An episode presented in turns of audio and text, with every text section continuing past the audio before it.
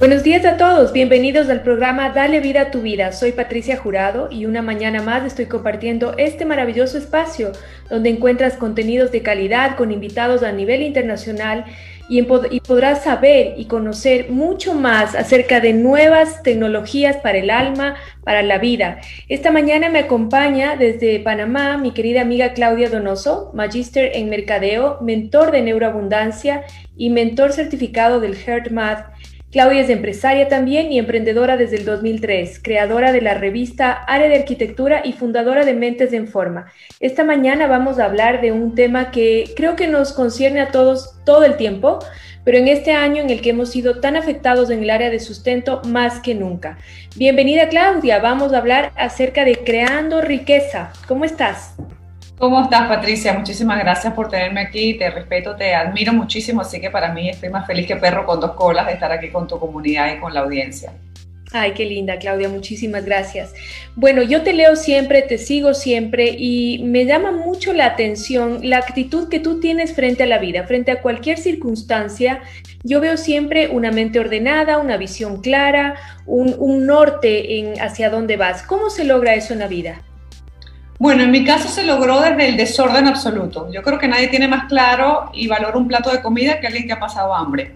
Creo que nadie valora más vivir desde la sinceridad que alguien ha vivido en la mentira. Entonces yo creo que en algún momento de mi vida muy joven estuve expuesta a mucha información que me hizo pasármela muy mal. Yo tuve más de 100 ataques de pánico antes de los 19 años, tuve 8 meses de depresión crónica y yo creo que para mí ese fue el renacer, eh, fue el decir, ya va, ya va, esto que está pasando en mi vida realmente se siente como una miseria absoluta, no me gusta, quiero más, quiero mejor.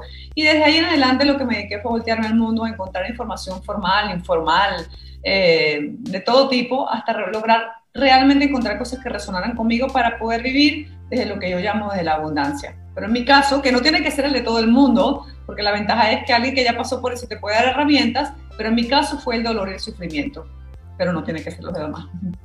No tiene que ser así. ¿Existe la posibilidad de, si es que trayendo una postura opuesta, digámoslo así. Si yo nazco en una familia con riqueza y con abundancia, ¿existe la posibilidad de seguir creciendo esa riqueza o estoy destinado a tener solamente esa herencia con la que, te, con la que nací? No, todo en la vida es cambiante, todo en la vida fluctúa, puedes inclusive tener eh, exceso, muchísimos recursos en tu crianza y luego perderlo o volver a tener más. O sea, todo puede variar, todo depende y supone variar, no supone ser estático, ¿no? Lo importante en la vida más que sentir de que tengo menos que antes o tengo más que ayer, es sentir que yo realmente progreso. Porque inclusive hay veces que yo, el año pasado me tocó cerrar un negocio y yo sentí que lo cerré en progreso. Y alguien dirá, pero Claudia, ¿cómo cierras un negocio en progreso? Porque sientes que vas para más, porque sientes que estabas forzando las cosas, porque sientes que estabas haciendo lo que no tenías que estar haciendo. Entonces hay una gran diferencia entre la riqueza que está determinada por los billones de dólares o la moneda que la gente lo quiera ver y la riqueza que va acompañada de un bienestar absoluto. Y eso es súper importante discriminar, porque vemos en el mundo gente con muchísima riqueza económica, pero que no tiene conexión con la felicidad, con el disfrute o incluso se suicidan. Entonces, bueno, tú que trabajas el alma y yo también desde distintos puntos de vista, es importante primero definir eso, ¿no? Definir qué, qué sería riqueza para mí realmente, ¿no? Y eso no quiere decir dejar por fuera la riqueza de dinero, ¿ok? Porque la riqueza de dinero es una manifestación de una gran conexión personal pero definir qué es, y no es lo que dice Claudia, sino que yo definir qué quiero que sea abundancia o riqueza para mí. Interesante, es muy importante esto que acabas de mencionar, porque en este año 2020 he visto a amigos cercanos y a mucha gente el tener que cerrar empresas de 20 años, y los debes ver en Panamá también, porque se ha visto en todo el mundo, negocios donde han puesto su alma, su vida, su corazón, y es, eh, es realmente un, un, momento de un quiebre muy profundo. ¿Qué, ¿Qué podrías decirles a ellos? Bueno, la realidad es que hay una crisis real y hay una crisis mental, en el sentido de que, wow, Claudia, mi negocio se vio afectado por la economía, eh, yo tuve que cerrar. Lo importante es que eso no se convierta en una crisis mental, que es decir, que eso me tira mi vida abajo. Es decir, ok, tuve que cerrar, es mi momento de reinventarme, que ha sido la gran palabra de este año, la nueva normalidad. Y realmente, ¿qué es reinventarse? Reinventarse pasa por hacer dos cosas. Primero, dejar de luchar con lo que ya es. Cuando luchamos con lo que ya es, siempre perdemos. Cuando decimos, esto no debió pasar, mi negocio no debería estar así de mal, el presidente debería hacer tal cosa, o la pandemia es una injusticia, yo estoy luchando contra lo que ya es y siempre pierdo. En cambio, cuando yo digo, ok, esto ya está ocurriendo, ya me está afectando, ya es una realidad, ahora, ¿cómo gano? Y la gente dice, pero Claudia, ¿cómo que cómo gano si estoy perdiendo?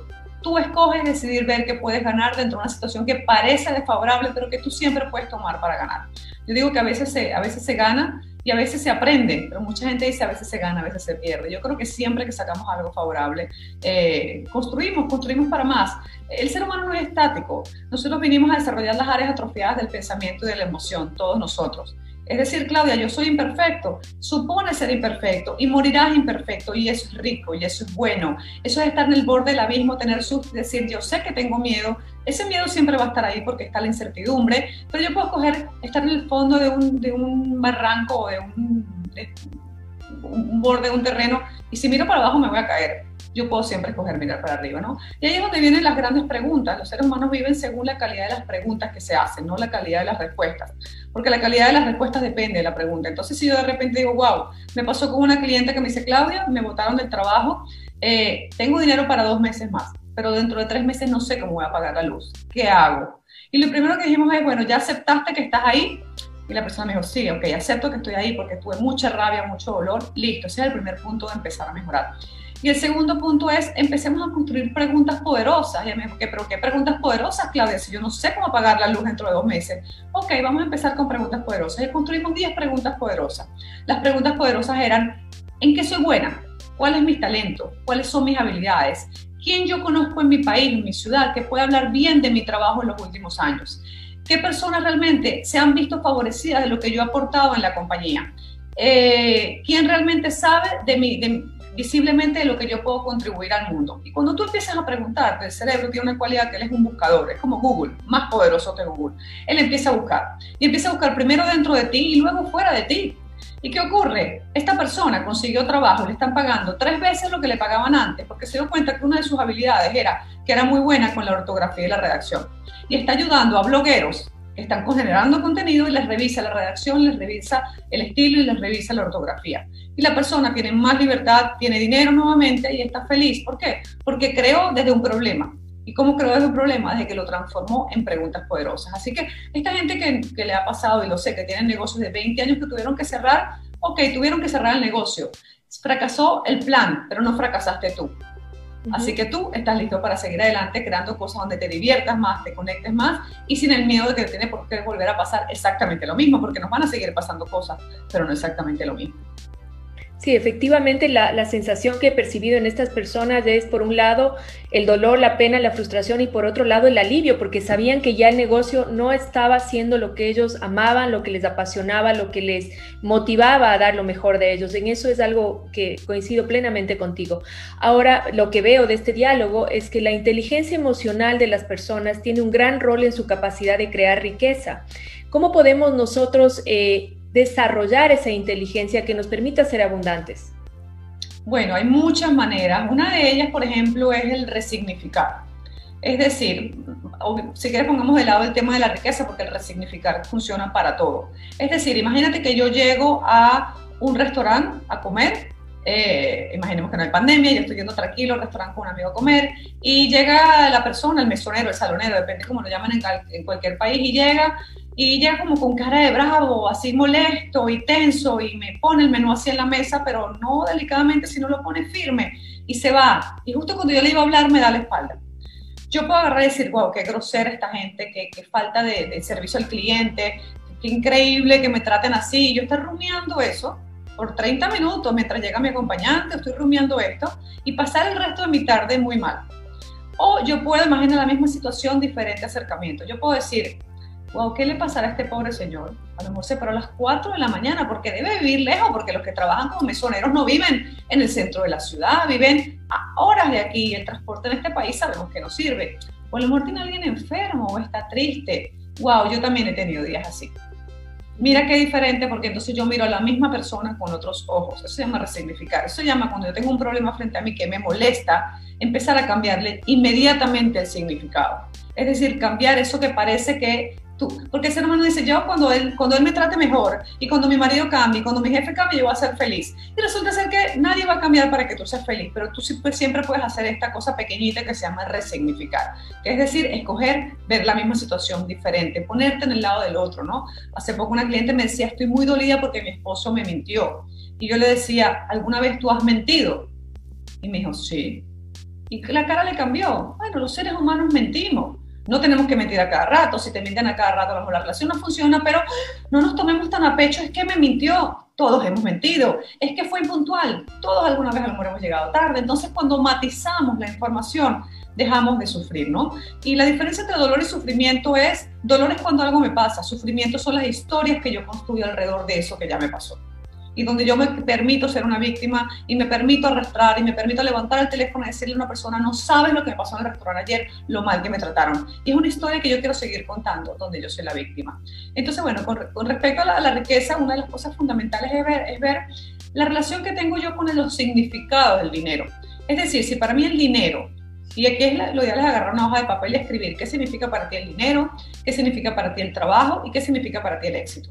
Y si cuando tú lo escribes no está incluido la diversión, el pasarlo bien, el, el disfrutar, el sentir que vas a progresar, básicamente tienes una desconexión con el dinero y eso se puede trabajar, porque está el dinero mental y el dinero real. Estoy hablando de, dinero, obviamente riqueza es mucho más que dinero, ¿no? Para mí riqueza es abundancia en todas las áreas de tu vida, que es sentir que progresas en todo en tu vida, en la relación de pareja, en la relación con tus amigos, en tu condición física, ¿no?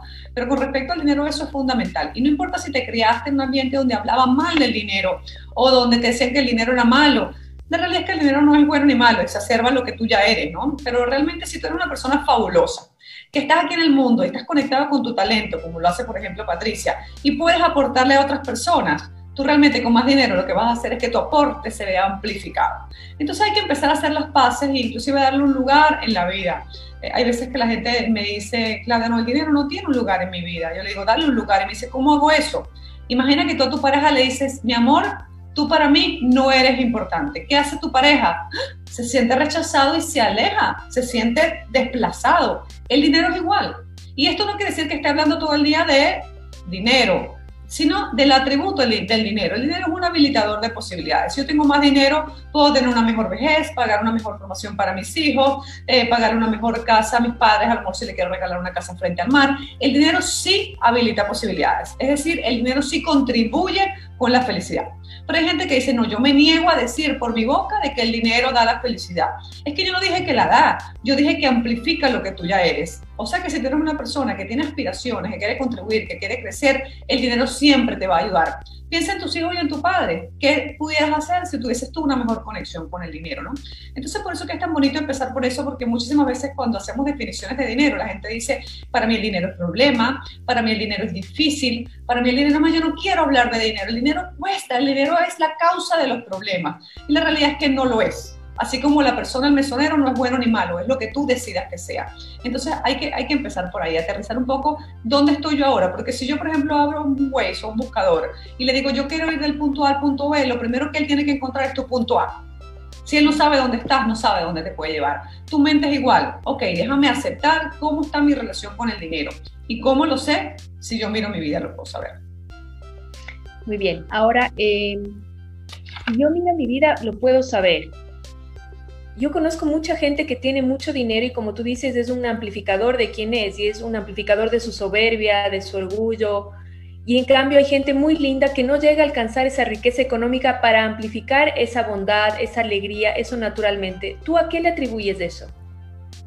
Bueno, yo estoy convencida, eh, y eso tiene mucho que ver con lo que yo estudiado física cuántica, este es un universo incluyente. A mí una vez alguien me decía, Claudia, me tiene que ir bien porque yo soy buena persona y no hay nada más lejano a la realidad. A la gente no le va bien porque sea buena o mala persona, a la gente le va bien o mal por su capacidad de enfoque. Es decir, yo puedo ser muy buena persona, pero no estar sostenidamente enfocado en progresar. En cambio, yo puedo ser una persona con mucho dinero y estar enfocado en la envidia y en la soberbia. Es decir, al final nuestra, este universo es incluyente. Cuando yo me enfoco en que no tengo suficiente, es más, mira, mira, cómo empieza la carencia en la vida de la gente. Nos levantamos en la mañana, Patria, y decimos, no dormí suficiente ya empezamos a enfocarme en la carencia. Y cuando voy al espejo no me veo suficientemente bien. Y al resto del día viene en bajada. No tiene que ver con que yo soy bueno y no robe y sea honrado y tenga mi palabra, lo cual contribuye, yo promuevo el ser buena persona. Pero la abundancia y la riqueza en la vida no tiene que ver con que seas buena persona, tiene que ver con que seas capaz de enfocar tu pensamiento, tu fisiología y tu lenguaje a algo específico que esté muy claro en tu mente muchísimas personas me dicen, Claudia, yo quiero abundancia en mi vida. Y cuando le digo, ¿qué es abundancia? Me dicen, bueno, es obvio, yo quiero abundancia. No es obvio. Para el cerebro, que es mi pasión, no es obvio. Me dice, ¿cómo Claudia? ¿Cómo no es obvio que yo quiero que me vaya bien? Define qué significa que me vaya bien. Es más, lo vemos en el amor. Alguien que dice, wow, yo quiero amor en mi vida. ¿Y qué es amor para ti? Una persona que esté conmigo todo el día encima. Y a lo mejor le preguntas a otra persona, ¿qué quiero amor? Una persona que no esté conmigo encima todo el día y que compartamos a veces muy rico. Ambas personas quieren amor, pero para cada persona es diferente. La riqueza es exactamente igual. No la he definido y la estoy persiguiendo. No la voy a conseguir nunca, igual que la felicidad. El concepto de infelicidad es no definir qué es felicidad y salir todos los días a ser feliz. Con el dinero es lo mismo. El dinero es lo mismo. Si yo no, por eso que hay que abandonar esto de que, bueno, mejor pobre, pobre pero honrado. Tú puedes ser honrado y rico y puedes ser honrado y pobre pero eso es tu decisión. La realidad es que yo atribuyo la riqueza a una gran conexión con la energía del merecer. ¿ok? Detrás de la riqueza, porque al final nosotros, Patricia, no queremos una casa, un carro, eh, no queremos un caso, queremos la emoción que nos da la casa del carro. Cuando yo estoy claro de la emoción que busco y por qué quiero esa casa y por qué quiero ese carro, y realmente esa conexión yo la vivo antes de conseguirlo, yo puedo conectar con la abundancia. En algún momento de mi vida yo dejé un trabajo y tenía un colchón en el piso. No tenía televisor, no tenía muebles, no tenía nada. Y yo me sentía tan abundante como ahora que puedo decir que tengo libertad financiera. ¿Por qué? Porque la abundancia no tiene que ver con el momento que estás ahora, sino con la seguridad de tu merecer. ¿Y cuál es el problema aquí? Que el 99% de la gente con la que yo trabajo considera que no es suficientemente maravilloso y no es suficientemente especial. Entonces tiene que esperar que algo le diga en la vida que él es merecedor y así nunca vamos a conectar con la riqueza. Para conectar con la riqueza hay que tener dos cosas. Una, amor propio. Amor propio es que yo me quiero como soy infinitamente, a pesar de que tenga cosas que mejorar. Y cuando yo me quiero infinitamente y me, me siento merecedor, a pesar de que tenga imperfecciones que siempre van a estar, yo me conecto con el merecer y el recibir. Lo otro que ayuda muchísimo a la gente que tiene riqueza en bienestar, que es lo que estamos hablando, es esta gente que ve la abundancia no como un puño cerrado, a los que me están viendo, sino como un puño, una mano abierta. Porque hay gente que dice abundancia es tener mucho y tenerlo guardado. No es verdad, eso es la mentalidad de carencia. Abundancia es una sensación de que algo entra y sale y vuelve a entrar y vuelve a irse, como las olas del mar. Es decir, yo recibo dinero o recibo relaciones y no quiero que esta amiga no se vaya nunca está hoy y si mañana se tiene que ir, bienvenido sea. Recibo este dinero, pero por ese mismo gusto que recibo voy y pago cuando pago algo. Pero ¿cuánta gente se desconecta de su abundancia? Porque uno de los grandes errores que comete es que paga con dolor. Y alguien dirá, Claudia, pero es que a mí me da dolor pagar la luz a final de mes. Pues no debería darte dolor, porque esa empresa de luz fue la ilusión de alguien que la montó, es el sueño de alguien, así sea una gran corporación, y cuando tú pagas la luz estás agradeciendo que tienes las posibilidades de tener luz y todo lo que puedes hacer con la luz. Pero ¿cuánta gente para todo paga con dolor? O van a comer y se fijan en lo más barato del menú, para eso no vayas, para eso quédate en tu casa. Eso no quiere decir sal a gastar y a comer caviar, yo no estoy diciendo eso. Pero estoy diciendo que la abundancia se esconde detrás de estos pequeños detalles donde nos conectamos con la carencia. Así es, sin ninguna duda. Me encanta esa visión porque la comparto plenamente, tú lo sabes, por eso eres mi invitada aquí, porque tenemos mucha afinidad en muchas cosas. Ahora, ¿qué rol? Porque también esta es una forma de pensamiento muy arraigada, yo creo que sobre todo en, las generaciones nuestras, un poco más abajo, creo que los millennials ya cambiaron el paradigma porque ven la vida desde otro lugar.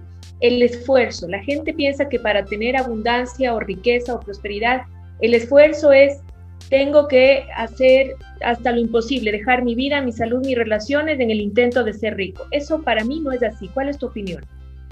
Yo estoy totalmente de acuerdo. Estoy, de hecho, yo soy de una de las pocas personas que va por la vertiente de no salir de la zona de confort, porque salir de la zona de confort y hacer lo que no me gusta es el secreto de conectarnos con la carencia, ¿no? Pero nos han hecho creer desde chiquitos de que, bueno, que hay que esforzarse, pero aquí es como la disciplina. Hay gente que le dicen disciplina y se asusta, y hay gente que le dicen disciplina y dice, wow, qué rico porque es estructura. Todo depende de lo que significa la palabra. Entonces aquí lo que le pido a los que están oyendo es que agarren la palabra esfuerzo y escriban qué significa para ti. Porque si para, por ejemplo, cuando yo estoy un domingo preparando una presentación, porque el lunes me invitaron a dar una conferencia, pero no me había dado tiempo de terminarla el viernes, y estoy un domingo a las 6 de la tarde, yo no lo siento como un esfuerzo, porque estoy haciendo lo que me gusta, para algo que me gusta dentro de mi propósito, mi vida, y no siempre lo hago. Pero si yo siempre siento que hago un esfuerzo, quiere decir que yo estoy desconectada de la razón por la cual yo lo estoy haciendo. Entonces la palabra esfuerzo no es buena ni mala tampoco, porque si yo hago esfuerzo en algo que a mí me agrada, es un esfuerzo que se siente agradable. Pero si yo todo el tiempo voy a un trabajo que no me gusta, estoy en un matrimonio que no me gusta, no me gusta como luzco, no me gusta de lo que hablan mis amigos, básicamente mi vida se siente un esfuerzo. Entonces sí, la abundancia está, está del esfuerzo agradable, del esfuerzo que viene detrás de la alineación. Del esfuerzo de la alineación quiere decir que yo realmente me rindo cuentas y estoy en la vida que yo escojo. ¿Cuánta gente está en una vida que dice, a mí no me gusta mi vida? Bueno, la felicidad es estar en tu camino y poder apreciarlo. Pero ¿cuánta gente quiere apreciar un camino que está en el cual no quiere estar? Entonces, la base del esfuerzo, es decir, para mí no lo llamemos esfuerzo, llamémoslo dedicación con cariño. Cuando yo dedico tiempo con cariño, yo siempre me siento que no es un esfuerzo. Pero sabes que realmente es difícil dedicarle esfuerzo y cariño a un trabajo que no me gusta, o a una pareja que no me gusta, o a una vecina que no me gusta, o a una amiga que se queja todo el día. Entonces, ¿qué tenemos que hacer? Empezar a tomar nuestro poder y decir, ok, si esto no me gusta en mi vida, yo no voy a esperar que cambie mi amiga, que cambie mi jefe, que cambie mi marido, para decir que quiero realmente tener una vida donde yo me sienta agradable, esforzándome lo que a mí me gusta, sino que digo, traigo el terreno a mi poder. El otro día una clienta me decía, Claudia, yo no he emprendido porque mi esposo no me apoya. Es que ese es parte del problema. Si tú necesitas que tu esposo te apoye para emprender, estás jodido porque realmente te estás dando el poder a tu esposo. Es como esta gente que dice, oye, yo nunca llego a tiempo porque el tráfico es muy complicado. ¿Qué hace esta persona? Le está echando la culpa al tráfico. Es decir, su poder se lo regaló algo que se llama el tráfico, sobre el cual tú no tienes poder. Tú tienes poder sobre tus prioridades, sobre salir antes. Pero si tú en tu mente piensas que el tráfico es un problema, la única solución es que venga una nave espacial y se lleve todos los carros excepto el tuyo. Ese día llegarás a tiempo. Entonces cuando empezamos a decir, ok, ya verdad, yo no soy feliz, pero yo le he cedido mi poder al resto del mundo, esperando que todo el mundo haga algo, y ahí yo me anulo a mí mismo y cedo mi poder. Entonces, sí, el esfuerzo, vemos gente que se esfuerza de manera ardua y está enfermo, está desganado y está sin dinero, inclusive, con muy poco dinero, lo poco que le entra lo, se va. ¿Por qué? Porque estoy haciendo un esfuerzo sin la intención, intención. El cerebro es muy claro en esto. Razones primero, acciones después. Si yo tomo esfuerzo y no tengo razones claras de qué estoy haciendo, por qué lo hago, mis por qué y mis para qué, yo voy a hacer un esfuerzo que es estéril. Y ese esfuerzo lo que hace es enfermarnos. Perfecto, sí, plenamente de acuerdo. Ahora, eh, volviendo un poco al, al esfuerzo ahora relacionado a la disciplina y al enfoque, mucha gente, siento yo, y esta es mi opinión personal, está súper enfocada en desarrollarse académicamente de una manera disciplinada. Es decir, mientras más certificaciones, títulos y, diplomados y maestrías tenga, se siente que está en más capacidad de construir riqueza. ¿Qué opinas tú de eso? Parece bien si la persona se siente haciendo eso, se siente completo y conecta con el ser y con el sentir. Ayer anoche tuve alguien me recomendó una serie en Netflix, un documental, de hecho que se llama Mi Maestro el Pulpo. Tienes que verlo, Pati, te va a encantar.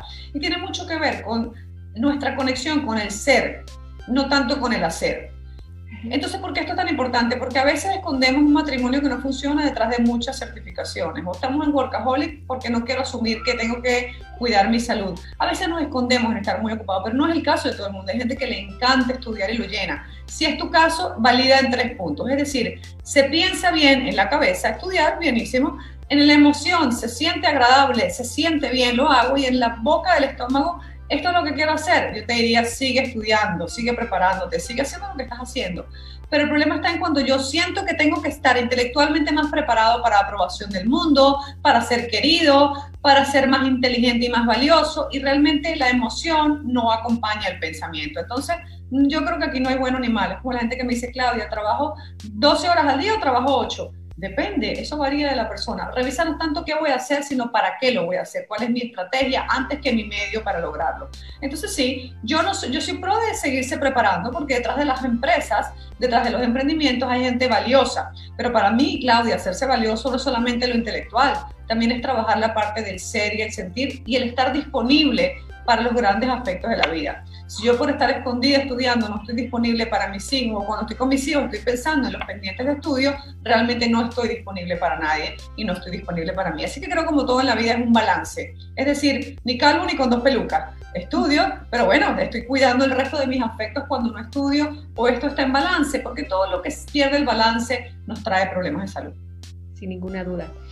Para finalizar, Claudia, me gustaría que nos expliques qué rol tiene esta, esta emoción, esta unidad, que ya yo lo comparto plenamente y tengo mi podcast donde hablo plenamente del poder de la, de la coherencia interna y la manifestación de todo lo que quieres en tu vida, pero qué para mí es esencial, pero quiero escuchar en tus palabras esa, esa emoción, esa, esa, ese sentimiento permanente de gratitud con la vida, con, con apreciación de lo que está aquí y ahora en mi vida. ¿Cuál es tu visión? Bueno, la realidad es que la emoción, el coraje, la apreciación, la fe, el optimismo son músculos mentales. ¿Por qué? Porque ¿dónde se vive la fe? Es más, la gente dice, la fe, Claudia, bueno, ¿y dónde se vive a Dios si no es en la mente? Pero la mente genera emociones. Cuando yo me pongo a apreciar deliberadamente, porque si yo espero, el otro día le puse un post, hay gente que espera tener un día maravilloso para agradecer. Al revés, agradece y tendrás un día maravilloso. Pero estamos acostumbrados a que, sobre todo con la tecnología y con los niños, cuidado los que son padres, ay, estoy aburrido, tomo un iPad para que te entretenga. Estamos acostumbrados a que el estímulo viene de afuera para adentro. Entonces, claro, cuando es nuestro cumpleaños o es eh, Navidad, nos agrada mucho que nos den un regalo. O sea, yo me emociono porque recibo algo de afuera. O me encuentro con una amiga y me dice, Patrick, qué linda estás hoy. Y tú dices, gracias, ese momento fue agradable. Pero tenemos que acostumbrarnos a hacerlo al revés, a crearlo de adentro para afuera. ¿Por qué? Porque cambia nuestra fisiología, cambia nuestra producción de químicos dentro del cuerpo, cambia nuestra conexión con nuestro corazón, nos da bienestar. Pero es un estilo de vida, no es un estilo de, no es una acción, es una forma de ser. Así que se promueve porque está comprobado que cambia desde la, desde los, la, química del cerebro hasta la, la, electricidad del cerebro, que también tenemos electricidad en el cerebro, cambia todo. Así que básicamente es un tema de practicarlo, pero no bucal. Es como las afirmaciones. Quiero que me vaya bien, quiero que me... No, no, no, no es bucal. Es que tú realmente lo lleves al corazón. En la vida, las buenas ideas nunca son reales hasta que pasan por el corazón. Hasta que yo no siento una idea, no la creo. Hasta que yo no siento realmente un deseo, no se convierte en algo que se llama convicciones. Así que a sentir mucho para que tengas pocos deseos, pero muchas convicciones y logres lo que quieras. Ay, me encanta esa frase. ¿Dónde te pueden encontrar, querida Claudia? Les recomiendo muchísimo que la sigan en Instagram, pero que ella misma nos mencione sus redes sociales. Tiene programas de formación, tiene cursos en línea, mil opciones para que ustedes puedan empezar a crear su riqueza con Claudia Donoso.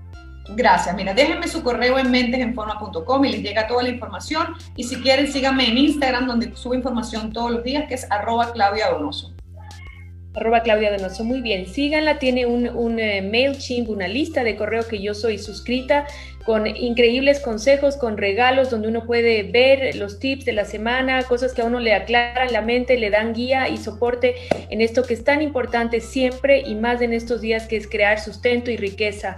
Muchísimas gracias Claudia por tu presencia, honrada y agradecida como siempre y pues seguimos en contacto. Un abrazo cariñoso. Gracias a ti, Patricia. Un fuerte abrazo a todos y te mando mil bendiciones.